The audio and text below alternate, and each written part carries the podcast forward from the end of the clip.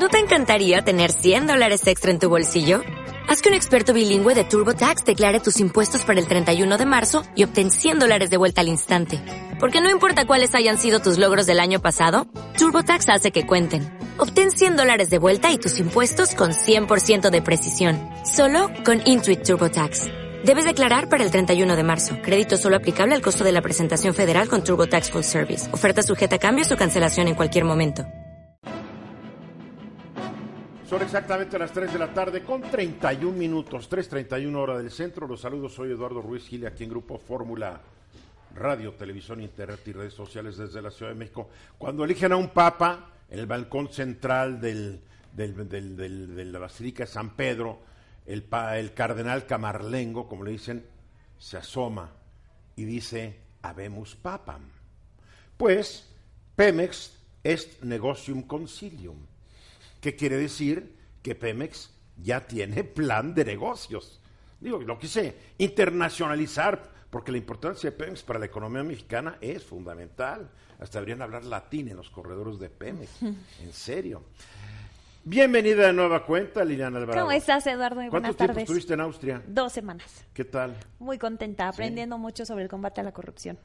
Uy, qué buena onda. A ver si, a ver si te contratan para que los Ojalá. asesores, en serio. Eh, mi querido Hugo Páez, Eduardo, ¿Todo bien? Gracias por invitarme. ¿no has ido a la mañanera? Este, el jueves pasado. Oye, armaste de hecho, todo un lío, De hecho, caray. hablamos por teléfono. Armaste un lío. Pues, Bueno. digo, ¿Cómo has preguntas que no te van a costar? Pues mira, para eso se hacen también.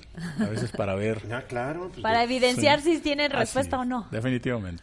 Bueno, el muy esperado plan de negocios de Pemex, el plan 2019-2023, fue dado a conocer hoy durante la conferencia matutina del presidente Andrés Manuel López Obrador, un día después de que fuera aprobado por unanimidad por el Consejo de Administración de esta mal llamada empresa productiva del Estado.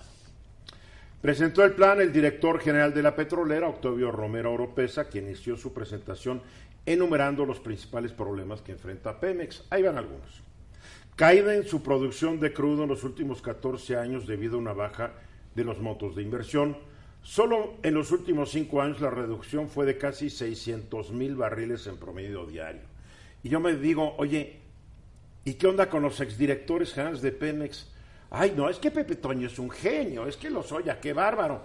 Esto no habla de un buen, Así es. de un buen director, ¿eh? Oye, Eduardo, yo creo que nunca hemos tenido uno bueno. Ya no sé. No, yo creo que, mira, yo creo que Raúl Muñoz Leos fue muy bueno porque se subió la Sí, producción. sí, sí, sí. Y muchos años antes, Jorge, am, caray, en la época de López Portillo. el ¿Jorge de la. Vega? Jorge, no, no, que Jorge de la Vega. Estás, ¿Qué Jorge? no, el que fue director de Pemex, que ya se murió. A ver, Así ahorita nos te lo olvidamos de buscamos. ellos, ahí. Sí. En estos 14 años, la caída de la producción fue de más de 1.8 millones de barriles y en enero pasado la producción apenas era de 1.625 millones. O sea, llegó a ser eh, un poco más de 3, casi llegó a 3 millones y medio Ajá. con Vicente Fox. Después llegó Calderonito y llegó Peñita. Oye, ¿ya vieron la foto de Peña? Qué ridículo. Con, los, con el ramo de No, rosas. pero con los No, sombreros. Y el con el sombrero, sombrero. sí. Con el sombreros. sombrero. Yo con mi sombrerito, con el tuyo Sí, rosa. totalmente Oye, ridículo. ¿Sabes qué? En un hombre de su edad ya se ve ridículo.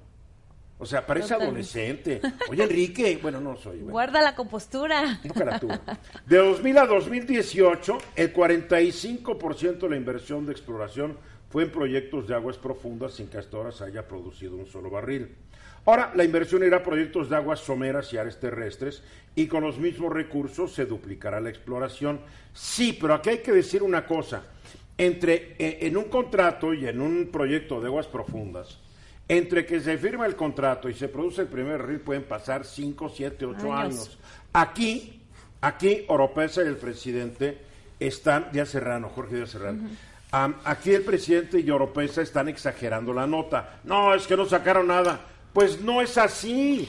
Las grandes petroleras del mundo que están en aguas someras tardan años, Años. más años, porque perforan, no encuentran nada hasta que un día encuentran. Se pueden tardar 7, 8 años. Así es, Eduardo. Entonces aquí como que están muy impacientitos, ¿no?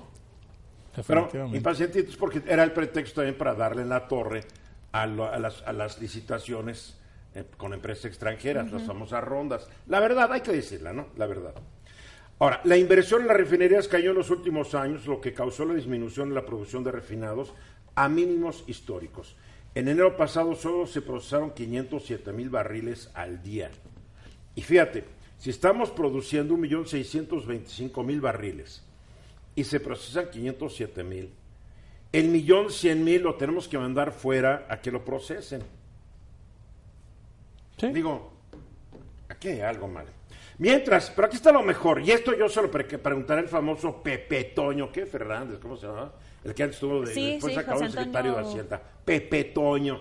González. González. Anaya. Mientras se desplomó la producción de petróleo y de refinados, la deuda de Pemex subió. De 2013 a 2016 se elevó de más de un billón de pesos a más de dos billones de pesos. O sea, la producción para abajo, la deuda para, Para arriba, arriba. y estos presumiendo, yo y Pepe Toño me dicen, no lo sé, porque no ha pasado un año desde que se fue, pero me dicen de que está trabajando con Pepe Mid, asesorando a gobiernos de los estados. Por ley, él no podría estarlo haciendo. No podría estarlo haciendo formalmente, pero sabemos que son muy buenos para sacarle. no debería para estarlo darle- haciendo, Claro, la ley lo prohíbe. Así es. Mid sí puede, porque renunció hace más de un año a ser Sí. secretario de Hacienda. Pero Pepe Toño, Todavía no los cumple. Anaya. González Anaya. No debería estar haciendo. Me dijeron, es más, me lo dijo un gobernador. Así te lo digo. Trabaja para él. Dijo, no le digas a nadie, no le estoy diciendo a nadie. Los gobernadores deberían saber que lo que dicen off the record nunca es off the record. No, hombre. Y menos a un eh, comunicador, imagínate. Durante los últimos 10 años, Pemex ha registrado déficits financieros debido en gran medida a la elevada carga fiscal. La empresa tiene ingresos por casi 2 billones de pesos, pero paga impuestos y derechos por casi un billón de pesos. Que al sumarle el pago de intereses de la deuda, pues queda en déficit financiero. Bueno, después de escribir estas cosas, el señor Romero Oropesa presentó lo que piensan hacer para rescatar a la empresa. Se va, a buscar reformar la ley de ingresos sobre hidrocarburos para reducir la tasa del derecho de utilidad compartida. La baja sería de un 7% en 2010 y de, perdón, sería de en 2019, donde ando, y de 4% en 2021. No, 7% en 2020 y 4% en 2021, pasando esta, este derecho del 65 al 54%. Esto le dejaría 128 mil millones de pesos en la tesorería Pemex. Yo sigo creyendo que es demasiado alto, este 54%. Pero en fin. Para complementar los requerimientos de inversión, el gobierno federal va a aportarle a Pemex 141 millones de pesos en el periodo de 2019-22. 141 mil, ¿no? 141 mil. Mil millones. ¿Qué dije? 141 millones. 141 mil millones. Millones. Adicionalmente, los contratos de servicios integrales de exploración y extracción que Pemex firme con empresas privadas que se dediquen a la exploración y explotación le generan 108 mil millones de pesos durante el periodo 2020-2023, que no perdona nada. ¿o no? Pues. Bueno, ahora aquí está lo curioso, porque el Universal en su primera plana dice que el gobierno le va a destinar un billón de pesos, pero en su presentación Oropesa no lo mencionó, Sí. no lo dijo. Entonces, después de presentar el plan, el reportero Misael Zavala de El Universal le preguntó a Romero sobre esta supuesta inversión del gobierno federal de un billón de pesos para rescatar a Pemex. El director general, la verdad, fue incapaz de responderle y dijo, hoy mismo le damos la información muy puntual de todo esto. Bueno, la información Bueno. muy puntual ya O- se o- debería de tener, ¿no? O es una volada del Universal. Pues no mira, lo sé. es que hablar de un billón de pesos Sí, es sí. realmente los egresos de Pemex. Sí. Porque del presupuesto de egresos que estamos hablando de 5.8 billones, Mm. el 18% aproximadamente es lo aporta Pemex. Sí. Ahora, ahora van a prescindir de 128 mil millones, que es lo que va a dejar de impuestos de presidio. pagar. Exactamente. Que estás hablando de un 12.8% de los ingresos A fin de cuentas, si tú sumas los aportaban, ¿eh? 128 por un lado, los 141 por el otro y los 108 por el otro, 16, 17, estás hablando de 377 Sí, no, nada que ver con un millones. billón. ¿De dónde salen los otros 623 Así es. millones que dice el Universal? Bueno, Romero dijo, después le digo. Ahora, hay que decirlo, por causas que no tienen que ver con el plan de negocios hecho público, el peso y el índice de precios y cotizaciones hoy, el de la Bolsa de Valores, registraron leves, leves bajas. ¿Por qué? Porque ah, hubo un fortalecimiento muy fuerte del dólar hoy en frente a todas Sí. las demás monedas del mundo. Yo creo que una vez que el documento sea estudiado por las calificadoras, que hoy se fueron otra vez criticadas por el presidente. Citigroup también ya se manifestó, Eduardo. Sí, bueno, ahorita me dices. Inversionistas, organizaciones financieras y analistas, cuando ya tengamos estas opiniones, vamos a ver la reacción de los mercados y sabremos si es aceptado o no el plan por quienes deciden el destino de las inversiones globales. Group creo que dijo que no es suficiente. Pues que no tiene nada de nuevo y que es cuestión de tiempo para que haya una baja en la nota en la nota soberana. Pero tal vez Pemex. Group no incluyó lo- el billón de pesos que mencionó el Universal. Pues no creo lo que sé. es una Ahora, locura, un también de otra cosa pesos. que se ha criticado, Eduardo, un poco es como que el formato, ¿no? Este, o sea, que una presentación de PowerPoint no es un plan de negocio, sobre todo de una No, empresa tan como lo que les en Nueva O sea, sí entiendo El- que ese es para comunicarse. El documento es un documento de 200 páginas, también lo dijo Romero. Sí, ahí nada más Digo, fue lo de- Esto nomás sí. es muy somero para esta presentación. Claro. Pero el documento es 200 páginas que desde ahorita, Liliana, tú eres la encargada de No, leer. yo para no- el yo no soy la experta, Ramsés es el experto. Decirnos cómo está. Ramsés es el experto. No, pero sé que aclarar, son 200 páginas, no es un PowerPoint. Ahora- Hoy fue, oye, estás en una conferencia de prensa. Sí, bueno, 10 sí, sí, es otro es propósito. que- Claro, pero, pero. o sea, otro los- propósito. Los, fifís no perdonan nada. No, no son los fifís, pero evidentemente, Eduardo, solo la gente que está muy metida en el tema y que conoce el sector energético va a leerse las 200 páginas, y tú me lo has dicho. 14 minutos para la hora. Nuestro experto en el sector energético, Ramsés Pech, nos acompaña esta tarde desde Villahermosa. Él ha estado analizando lo que ya está disponible del plan de negocios de Pemex y tiene sus puntos de vista sobre lo bueno y lo no tan bueno de este plan. ¿Tú ya viste el documento de 200 páginas o todavía no? No, todavía no sale, no es público y todavía no está disponible. Bien, a ver, entonces esto es sobre lo que se anunció hoy en la conferencia de prensa del presidente. Bueno, lo que hay que Y dejar un claro boletín que de prensa que se- sacó Pemex también, sí. Sí, lo hay que dejar claro que lo que presentaron hoy en día, si ese es el plan de negocios, es el 50% de lo que se tiene que presentar. Y te lo voy a comentar de la siguiente forma. El plan de negocios tiene que estar basado en un balance financiero en donde indique que los ahorros que van a tener de la reducción de los derechos e impuestos, las aportaciones de la parte gubernamental y los nuevos contratos deben de determinar si van a haber una mayor utilidad y esos ahorros que están diciendo que van a tener en incrementos se van a utilizar para pagar las deudas de los 106 mil millones de dólares o para directamente la inversión para incrementar la producción, cosa que hoy en la mañana no se mencionó. Si no se mencionó, y después a una pregunta que le hicieron a Oropesa, el reportero del Universal sobre el supuesto billón de pesos de ayuda a Pemex, Oropesa no pudo contestar.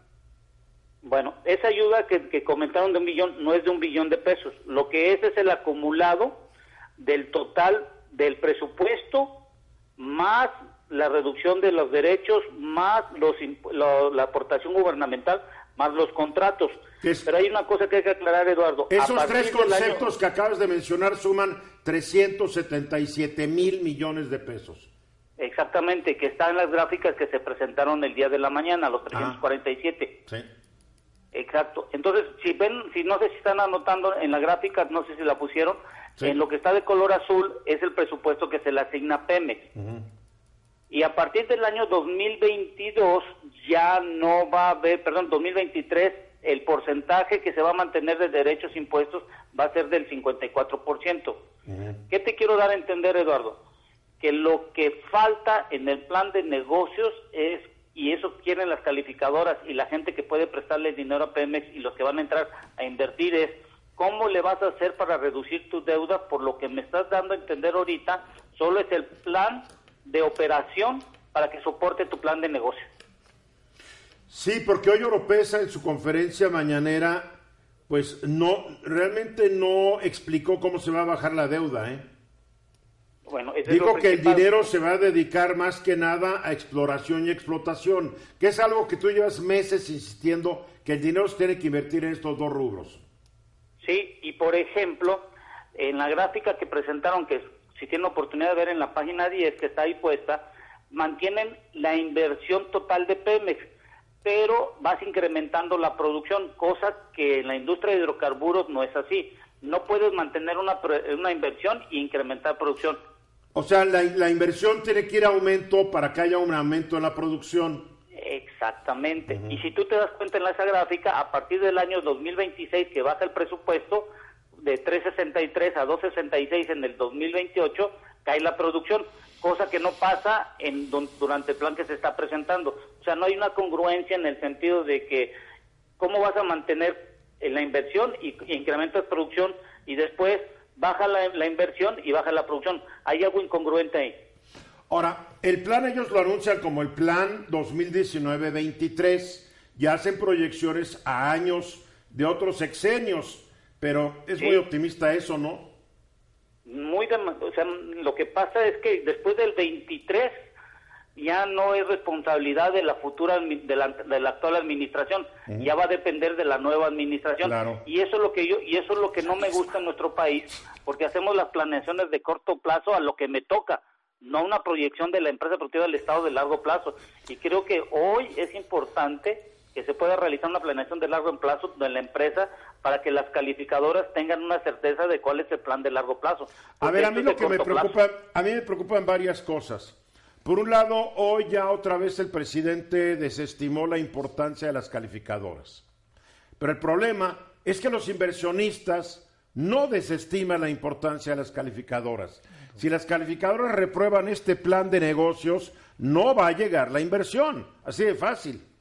Más bien dicho, Eduardo, es no te voy a creer cómo le vas a pagar a lo que les debes ahorita, porque acuérdate que la política de esta administración es no se van a endeudar. Entonces, acuérdate que lo que se firmaron con 23 bancos, con tres bancos hace un mes que se renegoció, eso que se renegoció no fue la deuda, lo que se renegoció fue tiempo. Entonces, las deudas se, va a ir, se van a ir venciendo en el próximo año y cómo vas a pagar. Es lo que a mí me está causando mucho estupores. No sabemos si el dinero de los tres rubros adicionales de flujo efectivo que se mostraron hoy se van a utilizar para pagar deuda o va a ir directamente a la inversión para incrementar producción. Yo entendí que iban a lo iban a meter a, a producción, pero y a exploración, pero es lo que yo entendí. Ahora, nos quedan dos minutos. Dime qué tiene de bueno este plan que tú creas que es rescatable y que podría completarse con lo que tú dices que falta? Bueno, la disminución de la carga fiscal de Pemex que pasa de 65 hasta 54% en el año 2022 y de ahí se va a mantener. Eso es lo importante porque ya le quitas carga fiscal y puedes tener flujo efectivo. Bien. Lo segundo son los contratos que tienen hoy en día con los privados, siempre y cuando todos los privados entren a los campos de bajo riesgo, como dijo el director de Pemex, y que y puedan incrementar. Lo malo de esto es que, lo bueno es que esto es un plan de operación, lo malo es que no está ligado a un plan de, la parte de un balance financiero en donde te diga cómo vas a hacer que el negocio se vuelva rentable. y cuando se vuelva rentable, pues no sé cómo le va a hacer lo que tú debes ahorita. Habrá que ver el documento completo porque obviamente hoy en la mañana hicieron una presentación somera de lo que es un plan que de, de acuerdo a Oropesa es de más de 200 páginas. Sí, y lo que me llama la atención es que en la mañana no estuvo el director de, finanzas de Pemex, que es la persona que debería de respaldar al director de Pemex. Y la otra cosa es que tampoco. Bueno, máxime que el director de Pemex no sabe mucho del negocio, hay que decirlo. Él leyó hoy su presentación. Eh, y acuérdate que el que es de la parte director de finanzas es el que va a Nueva York. En los años anteriores, el que iba a hacer la presentación era el director de finanzas. Claro. Y otra cosa, Eduardo, no se presentó tampoco el plan de producción de gas natural en nuestro país tampoco lo vi hoy en la mañana y eso también me preocupa porque quiere decir que Pemex le va a dejar el negocio del gas natural a la Comisión Federal de Electricidad. Yo creo que es muy importante entonces esperar que salga el documento completo. Sí me preocupa que estén cancelando los proyectos de exploración y explotación en aguas profundas, argumentando algo que no es un argumento, que en siete años no produjeron nada cuando tú y yo lo hemos platicado aquí. Siete años, sabes lo mínimo para que empiecen a producir. Sí, y aguas profundas hay que tener lo que pueden ser reservas, mm. que pueden ser eh, de contingencia en un momento dado, que algunos de los campos que tenemos actualmente ya no estén produciendo y entrarían como reservas de respaldo. Muy bien, Ramsés. Eh, seguimos platicando esta semana, apenas salga el documento, tú le das una revisada. Yo, ¿para qué digo? No le voy a entender nada, pero tú sí.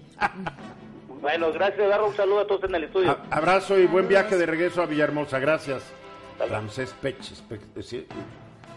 Él, sí es especialista. Por eso hay que esperar la voz de los expertos. Él ya dijo, tiene esto bueno, pero falta mucho. Bien. A Exactamente un minuto después de las 4, hora del centro. Qué escándalo, ¿eh? Qué escándalo. Porque el señor Javidú, le dice, todo el mundo le dice Javidú, ¿verdad? Javier Duarte, Sí. el hoy encarcelado exgobernador priista de Veracruz, dice que a él no lo arrestaron, que él se entregó, que fue una entrega negociada, pactada, ¿no? ¿Cómo está esto, Hugo? Porque está ahí un video, ¿no? A ver, ¿cómo está? Pues mira, se presentó un video donde él, evidentemente por la vestimenta que trae, donde lo toma y demás, es en, en- en un balcón de su habitación en un hotel, eh, una de las provincias. Guatemala. en- sí, en las, de las provincias de Guatemala. Y este un hotel, obviamente, bastante lujoso y demás. Bueno, oye, pero no, ¿Dónde sí, querías que se Es lo mínimo que yo esperaría para un gobernador Así que se dice, como ese rumor, es archi billonario. Así es. Entonces se ve, Eduardo, que esta es una de una serie de grabaciones que seguramente hizo para protegerse. ¿En qué sentido? Vemos, por ejemplo, que él trae casi la misma camisa de al, de- de- al día des- después de la detención. Capaz de que Bueno, claro, pero eh, pero estamos hablando de habla en, en, en este en esta videograbación de lo que va a pasar al otro día. ¿Está el video? Sí, ¿Lo trajiste? claro, a ver, vamos a ver el video, ¿no? A ver, ¿por dónde anda? Hoy es sábado Javidú. 15 de abril del 2017. Estoy hablando desde la laguna de Atitlán, en Guatemala.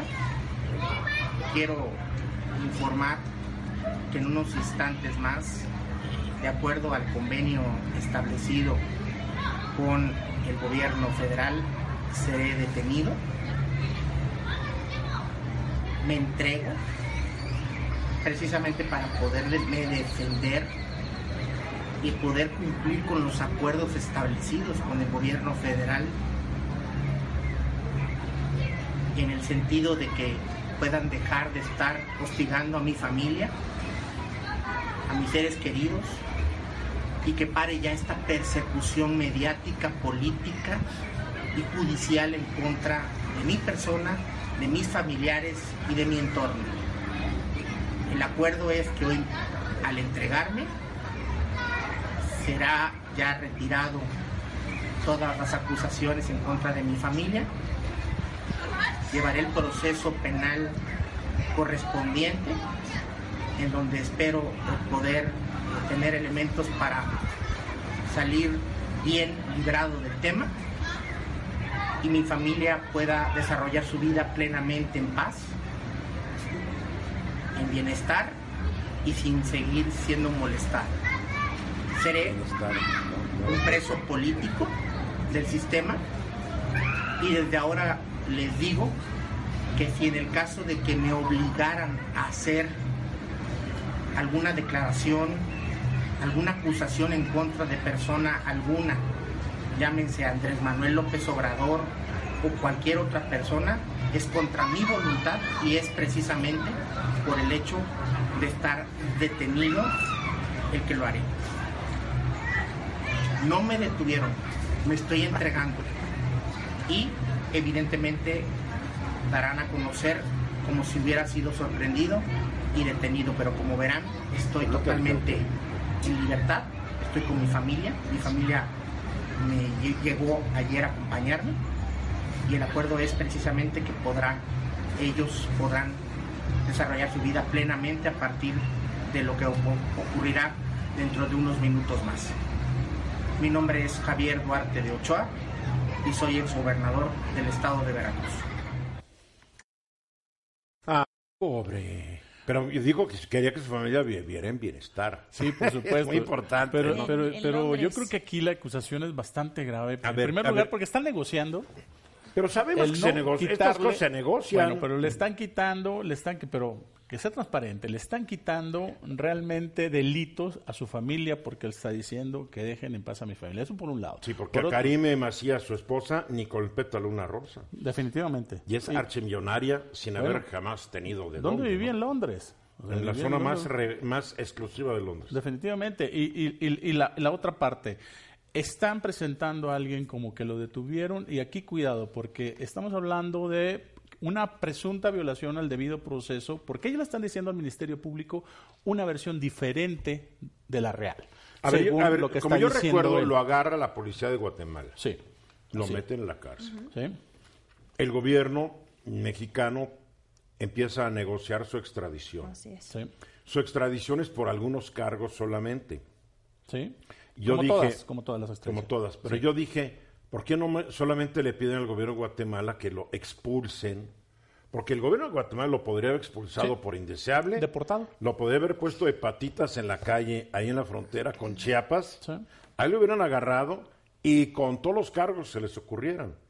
Claro que hubo una negociación porque desde el momento en que no pidieron la expulsión, sino la extradición, y, y los cargos fueron realmente eh, cargos que ya vimos que creo que ya lo sentenciaron a siete años. Sí. Ya ha hecho casi Nada, cuatro. en realidad. No, para Sí, lo que. cosa para- de dos, tres años. Total, todo Sí. lo que nos dijeron que se había robado, pues no fue tanto, ¿no? Ya sabes. Claro que se negoció. O sea, yo no sé por qué la gente está sorprendida que haya habido una negociación. Si yo me acuerdo cuando el señor Chuaifet, que era secretario de Gobernación, al entonces gobernador de Veracruz, Dante Delgado, también le dijo que mejor se renunciara porque si no, pues no iban a poder negociar y se iba a la cárcel por delitos más graves. Esto ya fue hace muchos años, en el sexenio de, de, de quién, de Cedillo, ¿no? Y se suele Sí. hacer en muchas administraciones con lo que se consideran Pues sí. los peces gordos y después ya los ves en la calle, unos Pero, añitos pero ahí, eso, no, pero ¿no? eso no quiere decir que lo que están haciendo no sea un acto delictivo. No, totalmente. Bueno, los- los- lo- antes se hacía. A mí lo que me Ah, extraña es que el señor secre- exsecretario de Gobernación,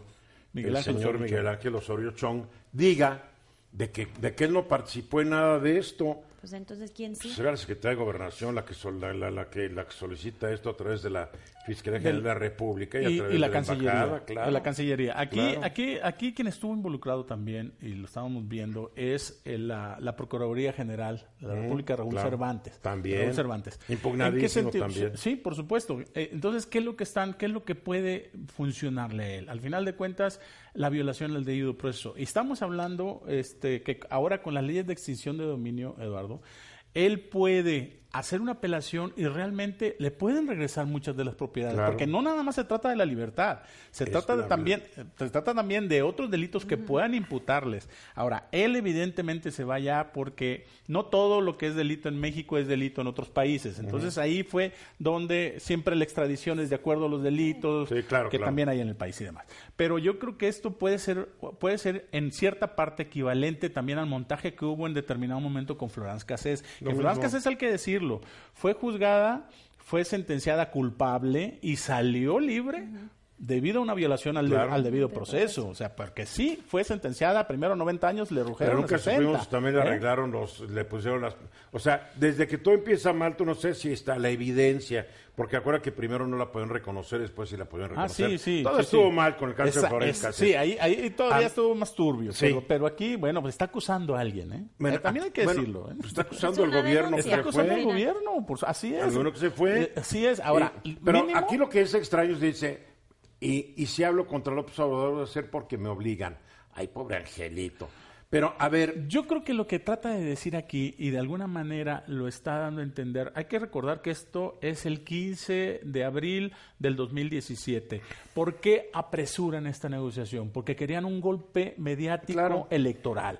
¿Y por qué acusa a Miguel Ángel Osorio Chong de hacer esto? Porque él era el operador en ese Claro, sentido. el operador político del De- de- gobierno. de- y además pensaba que él, que él podía ser este Ahora, pero ¿por qué? el candidato, ¿no? ¿por qué desde abril de 2017 hasta ahorita Duarte decide sacar este video? Yo creo que es en el momento oportuno. Mira, evidentemente esto, y ahí además eh, se ve pues que esto lo hizo antes de que, de que lo tomen, de, de que lo detuvieran. sí, de que lo detuvieran. El que está hablando del 15 de abril, ahí está 15 de abril, quiere decir que ese mismo día en la tarde fue Bueno, cuando tú, lo detuvieron. Tú puedes Pero- programar tu Sí. grabadora que diga el no, language que quieras. pero ¿no? vaya, en fin. pero ¿cómo se ve él? Ya después cómo lo vimos, ¿eh? totalmente desquiciado y demás. Ahora, a él lo extraditan 93 días después de que lo detienen. Entonces, Que son las ah, negociaciones. Definitivamente. Porque acuerda que también la gran duda era qué va a decir de Peña Nieto. Por supuesto. Que porque también ¿Por se, supone, allá? Eduardo, como tú dices, se rumora que también pues él fue una, eh, una pieza clave para el financiamiento de la Claro. campaña de Peña Nieto. Entonces, digo, hay muchas cosas aquí que Millones. se están... este, definitivamente, ¿no? definitivamente. Y cuando estaba, pre- cuando estaba prófugo y cuando yo estaba en Guatemala era a ver si no saca algo de Peña Nieto. Totalmente. Claro, esto es parte de la negociación. Te callas la boca y no menciones al señor presidente. Pero hoy, hoy ya lo puedes mencionar, ¿no? Pero- sí, claro, pero además, Eduardo, eh, yo creo que aquí eh, lo importante es que medio mundo decía y señalaba a Javier Duarte y el gobierno de Enrique Peña Nieto estaba totalmente callado y tolerándole todo claro. lo que hacía. Eso por un lado. Por otro lado, esta, esta, estas acusaciones que está haciendo directamente es para que cuando menos la fiscalía de Alejandro Gertz Manero llame a declarar a quien está acusando. A ver, hay yo que- me acuerdo- hay, que, hay, que, hay, que- hay que verlo con Yo me con acuerdo esa- que Duarte llegó como un joven priista junto con otros que presumió. Borges. Como, que, como- sí, como los primeros eh, dos, dos años, ahí la llevó tranquilo. Sí. Pero a partir del cuatro años empezó a, vol- Locos. a volverse loco. Locos. Locos también. Cortó Borges. con todo mundo. Sí. No, no, no. Sí, Raro, sí, sí, ¿no? terrible. Bueno, traicionó Y ahorita Fidel obviamente Herrera. él trae una campaña porque él hace llegar estos videos a Ciro Gómez Leiva. O sea, él trae una campaña. No, por supuesto. Bien asesorado por abogados y pagados con mucha lana. ¿eh? Ahora, yo dudo que es el único ¿eh? video. Vamos a ver qué Lo pasa. sabemos. O sea, supuestamente después lo agarraron y lo metieron en la cárcel. Capaz que tiene videos grabados con Salinas o audios. O que salía de la cárcel y grababa videos. Regresamos. Aquí estamos de regreso y seis minutos después de la hora y nuestra queridísima Liliana Alvarado estuvo en Viena en un curso que se imparte desde 2011 en lo que es la Academia Internacional Anticorrupción en Austria. Y Pues mira, Eduardo, y aprendiendo, Eduardo, aprendiendo por qué es tan difícil combatir la corrupción. ¿Por qué el Porque hay tan mucha solo lana de Porque hay mucha lana la de por medio, porque evidentemente las cabezas, una cosa es que en campaña digan que quieren combatir la corrupción y otra cosa es que esté dentro de sus propios intereses combatirla, porque son muchos intereses, porque hay muchos involucrados, porque hay quienes piensan que, eh, que las raíces son unas y en realidad están equivocados. Mira, eh, en realidad, Eduardo, fueron dos semanas de, de- de clases, de eh, académicos, ¿Tú le crees? de... de- ya me dijeron que dos te la- días de clases. A mí ya me dijeron que te la de viste turisteada. comiendo, ¿cómo se llama el pastel este famoso? Sacher Tortes, Sacher Tortes, que te la habías tomando café bien. cerveza grados, también, cervecita. Ya me dijeron. No, mira, gordo. Pronto sacaré yo mi video de Lilian, de Lilian en su curso. De lo que ¿Eh? realmente fui a hacer De a lo que realmente fuiste a hacer. Fíjate, Edor, que es, es muy interesante porque viene gente de todo el mundo y te das cuenta que en México pues no, no somos los únicos, ¿no? que este, sobre todo, bueno, también cuando Somos te de los comparas peorcitos, de los no somos los peorcitos, este, comparados con los países africanos, ¿no? Bueno, somos este, y lo y el resto de, de América Latina. Somos el segundo país más corrupto de América Latina después de Venezuela. Así es, que es, cual- que es este realmente desalentador, ¿no? A ver, Eduardo, y por ejemplo, algunas de las cosas que me parecieron interesantes fue que también para, para combatir la corrupción primero tienes que entender el fenómeno, ¿no? Es muy importante que entendamos, Eduardo, que el estudio de la corrupción y cómo reducirla, cómo combatirla, tiene poco tiempo. 10 años, 15 años, ¿no? Entonces, en realidad, si lo comparamos con, eh, por ejemplo, cómo se, lo- todos estos estudios de reducción de pobreza o de inseguridad, pues estamos en pañales, ¿no? Y tan estamos en pañales que realmente en pocos países se puede decir que se ha podido combatir la corrupción y eso también por eh, contextos muy específicos como puede ser por ejemplo el caso de Singapur o el caso de Hong Kong, ¿no? Y cuando yo te decía Eduardo que eh, incluso partimos de conceptos equivocados, eh, te voy a dar un ejemplo. ¿Quién de ustedes dos considera que la corrupción es un tema cultural? Yo, Tú, ¿por qué Eduardo? porque la cultura es algo que acostumbras a hacer, se vuelve cotidiano, o sea. Entonces la corrupción en México es algo que es, es parte de las costumbres mexicanas. Es parte de Parte las de- normas sociales. Sí, es parte ¿No? acep- y es aceptado. Ah, que- sí o es. sea, es tan aceptado que a mí que no me den, que me pongan donde hay, ¿no? Pero- político pobre, pobre político. O A sea, ver, tú, Hugo. la admiración que a veces hay por los corruptos y por los maleantes, una admiración. Sabes, sabes que hizo mal, pero qué bárbaro, qué listo Oye, es. ¿no? La ropa del Chapo que acaban de sacar hoy mismo. La marca- línea de La ropa. línea O de sea, ropa. creo que la está sacando su esposa, ¿no? Que todavía no entiendo por qué no está en la cárcel ella, pero bueno. Yo, yo creo que es Sí, parte... es parte de la cultura mexicana. Yo creo Y que ha sido desde siempre. Es parte de la cultura casi universal, ¿no? Pues mira, voy- quiero ir a Hugo para decirles por qué en realidad la corrupción sistemática no es cultural, pero quiero irte. Nos va a demostrar Yo- que yo porque creo- por eso fue a la escuelita, Bueno, pues ya, ¿ves? ya- en Viena. Eduardo ya, ya me dio la clave. Les voy a demostrar por Sí, qué no es. Dile que no ¿Por es, dile qué? que ¿Por no es. Yo, yo creo que es, es un tema también que tiene en gran medida, para mí la mayor medida es de aplicación de leyes. Por ejemplo, en México eh, legislativo se la lleva haciendo leyes, el problema es que no La aplicamos las leyes. Exactamente. La Pero, No la tú ya te fuiste por otro Estados lado. Hugo. Tú te fuiste ya por la parte más como institucional o de leyes. Vamos No, a acabar con la cultural. Yo creo que es cultural, yo creo que sí, son normas sociales aceptadas. Por ejemplo, se ha estudiado mucho lo que pasó en el Tercer Reich. En el Tercer Reich, un pueblo lector, un pueblo civilizado, llegó a niveles de una barbarie impresionante durante la Segunda Guerra Mundial, incluido el país donde estuviste algunos días, porque se volvió una norma social aceptar lo que hacían estos. Y tienes claro. razón, Eduardo, cuando hablas de normas sociales. se Pero vuelve normal. Entonces, es- el ser humano para, para sobrevivir también se adapta a lo que está Claro, ocurriendo a su es. alrededor. Así es, así es. Porque si no, pues te pueden, te pueden eliminar, ¿no? Claro, pero ahí es donde yo haría, Eduardo, esta diferenciación entre lo que son las normas sociales, que tú has explicado muy bien, y lo que son las normas morales. Y te voy a dar un ejemplo. Hay países donde para ser atendido dentro de los servicios de salud, tú o tus hijos, no hay de otra más que darle al doctor en un sobrecito una lana, ¿no? Entonces, pues tú qué crees que en esos países hace la gente para que la atiendan, ¿no?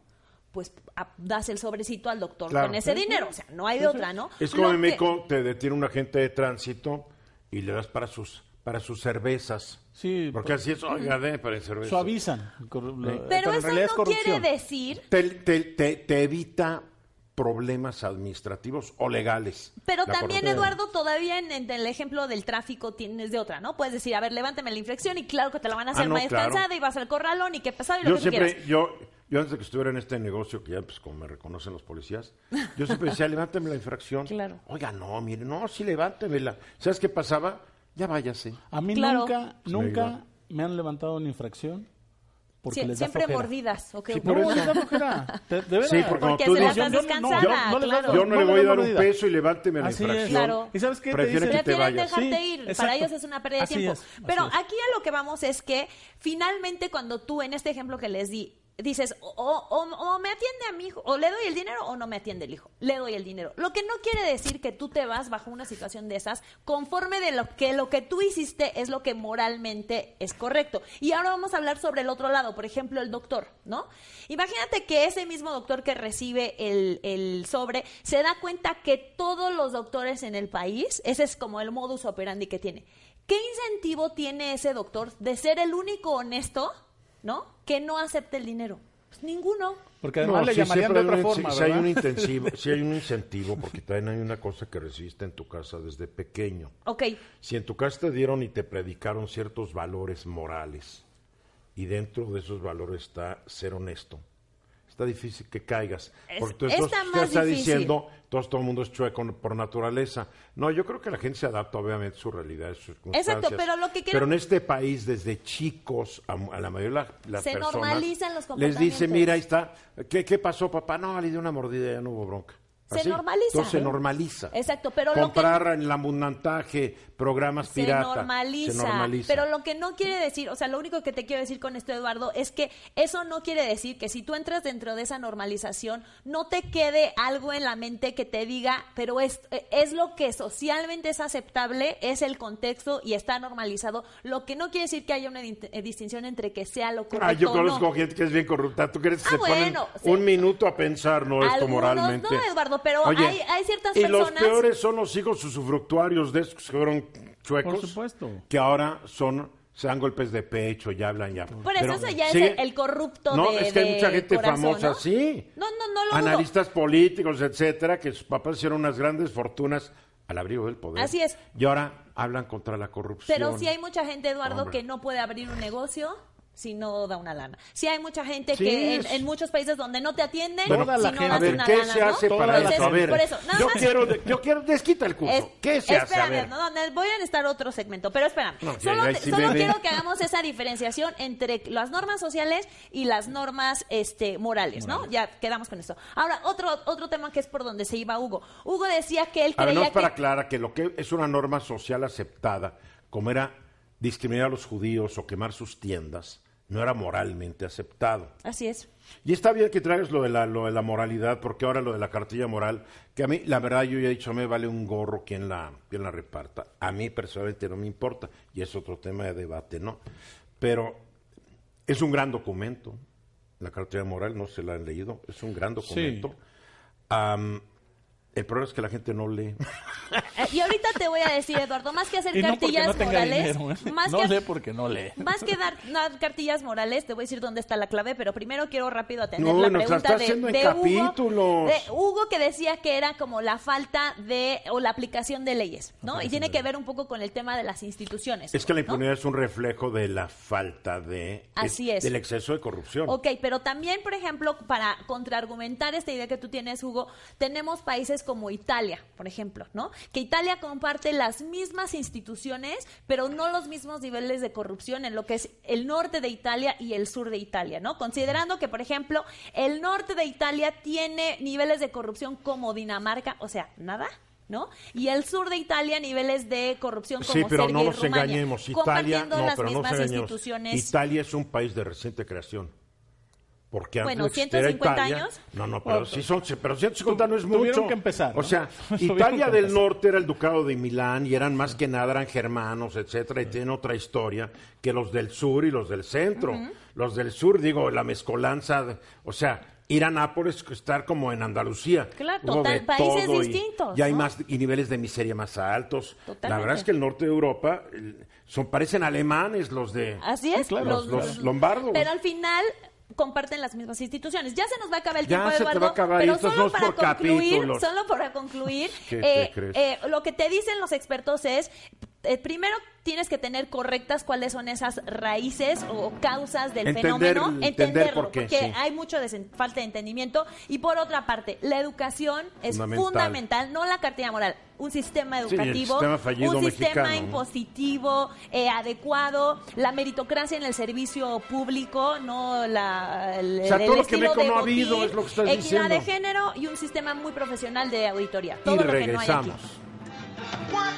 Ya que estamos de regreso, exactamente 32 minutos después de la hora, hoy es ese día que siempre espero que llegue, ¿Por qué, el Eduardo? martes, porque es el día en que entra el distinguidísimo Ah, director general favoritísimo. del periódico Imagen de Zacatecas e hijo predilecto, consentido e ilustre No porque vengamos tú y yo, Hugo. de No, Jerez, no te creas. de Jerez.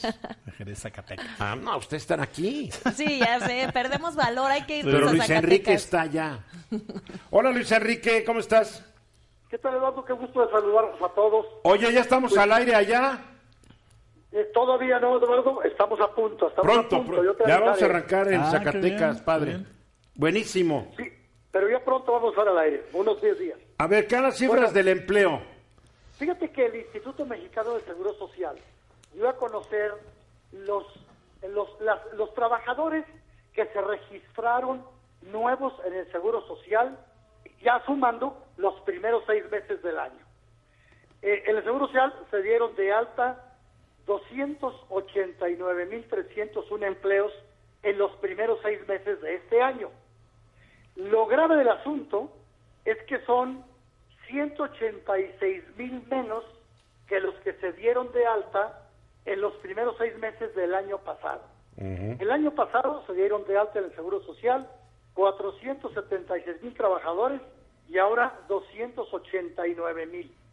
Esta cifra, lo importante de los trabajadores del Seguro Social es que estamos hablando de empleos formales, es decir, que les dan su salario y que reciben las prestaciones de ley, el Seguro Social, el Infonavit. O sea, eso es son empleos formales con prestaciones.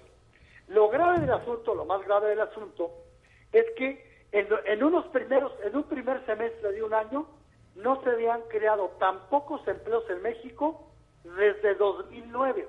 En 2009, por la crisis financiera internacional que también arrasó a la economía mexicana, Claro.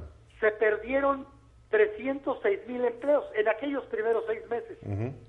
Pero en todos los demás, primer, el, el primer semestre, mira, en 2000 se crearon 473 mil, en 2012 458 mil, en 2013 295 mil. O sea, estamos viendo que se está viniendo para abajo la creación de empleos, la creación de empleos formales. Ahora, hay una buena noticia en esto. El salario promedio, el salario promedio de los trabajadores inscritos en el Seguro Social eh, llegó a los 11.298 pesos. O sea, que es un muy buen salario mensual promedio y es un aumento anual del 6.6%. O sea, yo creo sí que aquí contribuyó un poco a, a empujarlo el aumento de los mínimos, ¿no?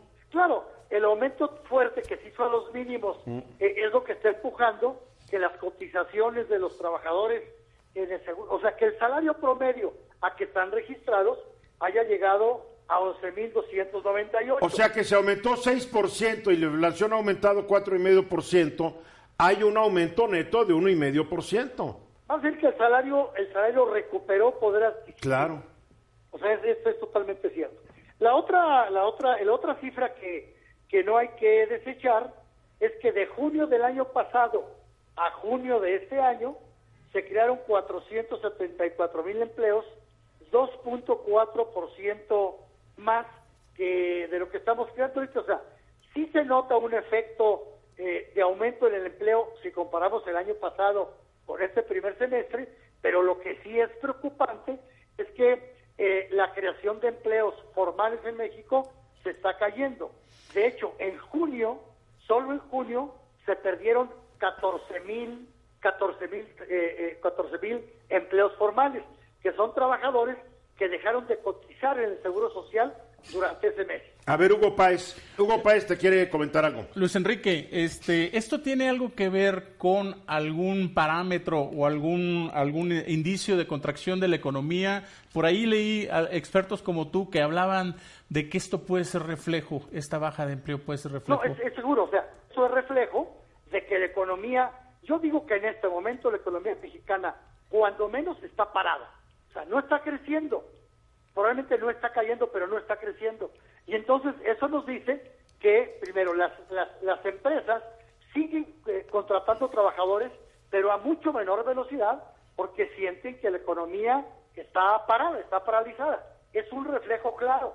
Vemos muchos reflejos y vemos muchas señales de esta parálisis económica, la caída en la generación de empleos formales, la caída en el sector de la construcción, etcétera. O sea, hay señales que nos dicen que la economía está parada. El, el INEGI va a dar a conocer las cifras del PIB del segundo trimestre el 31 de julio. Y entonces ahí veremos si verdaderamente la economía continúa en cifras negativas como estuvo en los primeros tres meses del año, si logró repuntar un poquito o si simplemente está paralizada. Ahora, de acuerdo al PRD, de acuerdo a una, a una diputada perredista que está ahí, ella dice que los despidos de la burocracia, que pueden ser entre 21 mil y 100 mil personas hasta el momento, porque hasta el- eh, la Secretaría de no Hacienda no ha podido ni decir cuántos se han corrido, que pueden ser de 21 mil hasta 113 mil. Esto obviamente incidiría y, y influiría en este dato o no. No, porque ellos, los trabajadores de la burocracia están inscritos en el ISTE, en el Instituto de Seguridad Social para los Trabajadores del Estado. Pero el ISTE es muy, es muy oscuro, no da con los Claro, o sea que los trabajadores del Estado despedidos, ellos influirían en lo que es la tasa de desocupación a la hora de la hora. Sí, tasa de desocupación, pero no en los inscritos en el... Y no van a influir porque la mayoría se ahora en la economía informal, porque México o te pones a trabajar en algo o te mueres de hambre. Sí, la, la- la gente cuando la despida se va a la economía informal. Por eso la tasa de desempleo en México es muy relativa. Sí, es porque una persona que sale de su trabajo por cualquier razón, pues va a trabajar con un primo, con un cuñado, Sí, así es. pone un puesto de jugos, algo hace. Se va a la economía informal. No se quede en su casa esperando a que le den trabajo o no hace lo que hacen en otros países donde van a cobrar la prima del desempleo. Sí, aquí estamos hablando de Cuando 6 de cada la 10 prima- trabajadores están en la informalidad. O sea Claro, que cuando sí, estás dando tú los datos del Seguro Social, estás hablando de la realidad de los, o- del otro 40% que, pertene- que pertenece o pertenecía al sector formal. Sí, pertenece, esos son lo que le llaman trabajadores formales. Sí, claro. Están inscritos en el Seguro Social, en el Infonavit y Ya- en el Fonacot, claro. o sea, tienen otras cosas. Ya eso ponle 14%, son eventuales en los nuevos empleos. A ver, Liliana. No, que, que además este es como un ciclo vicioso, eh, Luis Enrique, porque además pega, digamos, en la recaudación. ¿No? O sea, entre más gente va migrando al sector informal y también lo que tú hablabas, Hugo, de esta desaceleración económica, pues te pega por los dos frentes, ¿no? Eh, Sí, te pega, reduces tu recaudación en la- en ciertos impuestos, pero eh, también, pues en la medida en la que la gente deja de ser un trabajador formal, pues tam- también, ¿no? Ahí le pega más al, al impuesto de la renta. Sin embargo, la recaudación va muy bien y eso también se ha anunciado, que el SAT está, está logrando índices de recaudación muy altas porque ya no están condonando impuestos a los grandes grupos, están haciendo auditorías que van en serio y, y parece que el SAT está teniendo récords en recaudación, Luis Enrique. Ojalá y así sea, la verdad. Ojalá y así sea. Sí. Y que la evasión sea menor de la que hemos tenido siempre, lo que vaya reduciendo eh, el porcentaje de evasores, ¿no? Bueno, por lo menos dicen que a los grupos que antes les daban y les condonaban un bolón de impuestos, pues que ya no. Yo todavía esa, esa- ese discurso todavía no me, no me suena mucho y creo que la recaudación está subiendo porque hay un esfuerzo del fisco, del SAT, por cobrar impuestos, porque hay una conciencia en algunas personas de que se deben pagar los impuestos, eh, pero no creo que sea el discurso ese de que como ya les condonamos estamos recaudando mucho, no creo que esa, como ya no les condonamos estamos recaudando mucho, ese discurso todavía no, no tengo ninguna comprobación porque todavía ese discurso de que les condonamos y ahora ya no, este, no estoy tan seguro de eso. ¿eh? O sea, dudas. Dudas. dudas de esta parte y de algunas otras. En los primeros meses el SAT re- incrementó los ingresos tributarios en 4.7%. Es la nota que se dio a conocer ayer precisamente.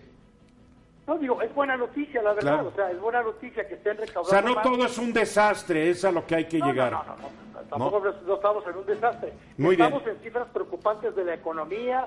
La economía está parada, se están cayendo los empleos. Bien. Se cayó, o sea, hay muchas cifras negativas, pero también hay algunas positivas como las que acabamos de dar ahorita. Muy bien, Luis Enrique Mercado, contra- te mando un abrazo. Cumple 71 años Rubén Blades, este gran cantante. Eh, lo estamos escuchando. ¿Él es nicaragüense? ¿O de Es panameño. Panameño. Panameño. Rubén Blades cumple 71 años de edad. Se hizo muy famoso con una canción. ¿Cuál era la de Pedro Navaja? Pedro Navajas. No, pero tiene... Padrísima ese- canción. Bueno, yo con ese, estoy diciendo, con ese se hizo famoso. No perdono nada, ya te contagió Liliana. Ay, ahora yo. Fíjate que sí. Bueno, hay, en, estas épocas estamos viendo que hay mucha creatividad hasta para nuevas formas financieras, muy interesante. Y hay una empresa que se llama Creditea, Creditea, así como lo escucharon, donde hasta te califican si quieres un crédito, creo que por internet. está muy interesante, la verdad. Y su director general está conmigo, Adrián Fernández de Mendoza. ¿Cómo estás, Adrián? Muy bien, ¿y tú, Eduardo? Oye, es como un negocio de millennials, ¿verdad? Pues fíjate que no. Al, al final, eh, el concepto de por qué nace Creditea es Ajá. queremos resolver dos problemas o dos cosas que no nos gustaban que pensamos hacerlas diferente. La primera es eh, pedir un préstamo personal o pedir un préstamo regularmente es un proceso complicado, es un proceso engorroso, tienes que ir a una sucursal y veamos que hay un espacio está- ahí para hacer algo diferente. Sí, ¿no? sí, es cierto. Entonces la primera. Y luego la segunda, los productos de préstamo personal ya existen. La gente necesita dinero para una emergencia o para empezar un proyecto, pero también nos dimos cuenta que el, el producto es un producto rígido, es un producto que tiene comisiones, es un producto que es a muy largo plazo y tratamos de innovar con un producto que es una línea de crédito, que la gente podamos aprobarles un monto, nuestros préstamos o nuestras líneas de crédito van de 5 mil hasta 70 mil, pero la gente no tiene que retirar el total del monto. A ver, a ver, estoy entendiendo. Si yo te digo, oye, Adrián, quiero abrir una línea de crédito. ¿Por cuánto? Vamos a hacer 50 mil. Ahí está la línea. Si yo la quiero usar, la uso. Y si no, ahí está. Exactamente, hasta es un tema de planeación financiera, ¿no? Yo soy papá de dos niñas y una cosa de que sabemos es que tenemos que ser más planeados con el tema de recursos y a veces planear para emergencias. La gente puede aplicar en creditea.mx, obtener una respuesta el mismo día y si le apruebo la línea de crédito, esta que decías, ejemplo de 50 mil, dicen ahorita no necesito dinero y no retiran nada. Pero es un pequeño amigo que tienes en el celular que puedes entrar a tu área personal y retirar mil, dos mil, cinco mil o hasta los 50 mil pesos en el momento en que lo necesites. Bien, a ver, entonces tengo la línea de crédito. Si no la uso, ¿me cuesta? No, que también ese es un tema que no nos gustaba de los productos. Sí, está bueno. Hay comisiones por apertura, manejo de cuenta, hasta te penalizan por si pagas antes.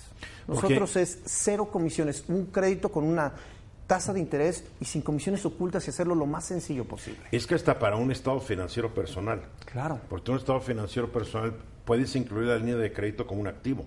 Exacto. Es un exacto. activo que te da más valor en un momento hasta para solicitar otro crédito. O sea, es muy curioso, ¿no? El mundo de las finanzas que tú lo conoces mejor que yo. es construir incluso un tema de historial Sí. crediticio. Y lo que queremos hacer, eh, siempre hay un tema de, de peleas entre productos y todo. A ver, lo que queremos es que la gente tenga una cartera y tenga un arsenal de herramientas para utilizar, ¿no? Las tarjetas de crédito bien utilizadas y de forma prudente son un muy buen producto financiero. Puedes utilizar meses sin intereses o como una forma de pago, beneficiarte del sistema financiero. Sí. Pero este producto también, este es otro que nos damos cuenta, en este mundo revolución fintech, en México el uso del efectivo sigue siendo muy importante. Hombre, que si no. Si tú quieres escapar de la ciudad y salir, no puedes salir de la caseta si no traes efectivo.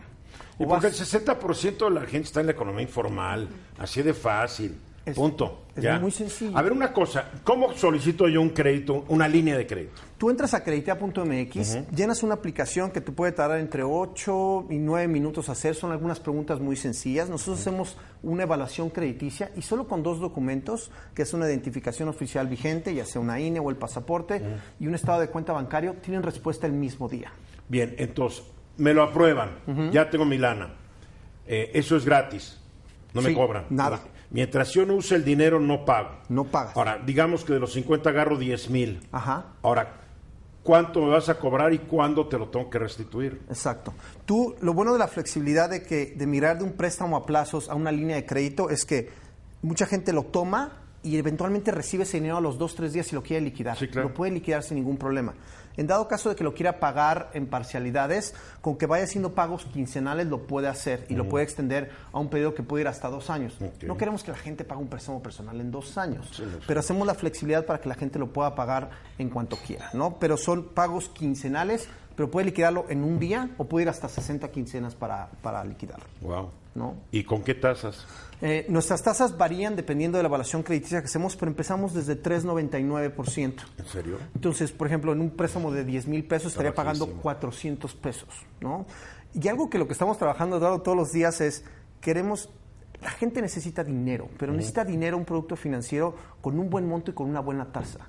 Si nosotros nos vamos nada más al tema de que es un préstamo riesgoso y empezamos a cobrar unas tasas altísimas, No, no, la no te van a pagar. Ahora, ¿qué pasa cuando no te pagan? Bueno, esa es una estamos parte- viendo tiempos inciertos, no solamente en México, el mundo está entrando a una atonía económica. Yo creo que aquí hay, hay dos formas de verlo. Hay, hay algunas industrias, algunas empresas que van con un poquito más de cautela, porque no saben qué pasa, pero nosotros lo vemos como una oportunidad. Hay gente que tiene préstamos y es- incluso está tomando el préstamo de Creditea o la línea de crédito de Creditea para refinanciar otros préstamos que tiene.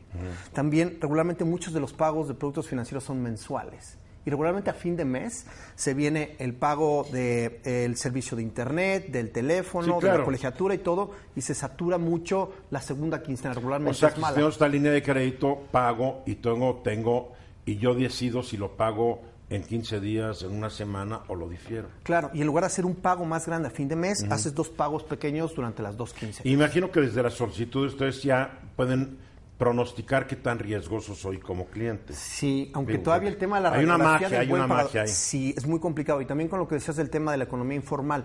El buró de crédito, la información que nos da buró es bastante rica. El buró de crédito en México es bastante bueno, pero todavía hay un tema de poder evaluar el ingreso de la gente en el tema del ingreso formal y el ingreso adicional, porque a veces hay gente que tiene su, eh, su trabajo, pero luego venden algo por catálogo, tienen otro tipo de negocio. Se vuelve un tema de alquimia. Tiene toda una caja fuerte, Exacto. la de la chequera. Y lo, y lo interesante es... Así lo tenía Duarte, dicen.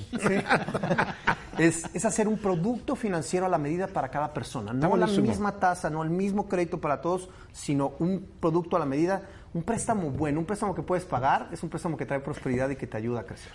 Que la gente entre a creditea.mx, es lo mejor. Exactamente. Porque ahí mismo llenan su... Ya hay un teléfono, cinco- ¿es, es un celular? No, no, es Ah, un bueno, teléfono. tenemos- 70 99 11 14. 70 99, está re fácil, ¿eh? 70 99 11 14, ya me lo aprendí. Y, fedi- y, creditea.mx. Oye, gracias por venir. Felicidades por esta idea. idea, ¿eh? Muchísimas gracias. Yo voy a ver mi línea de crédito. No es por tener y presumir, tengo una línea de crédito y qué. Pues también. No, pues es parte de tu activo. Es un activo, sin tener la lana.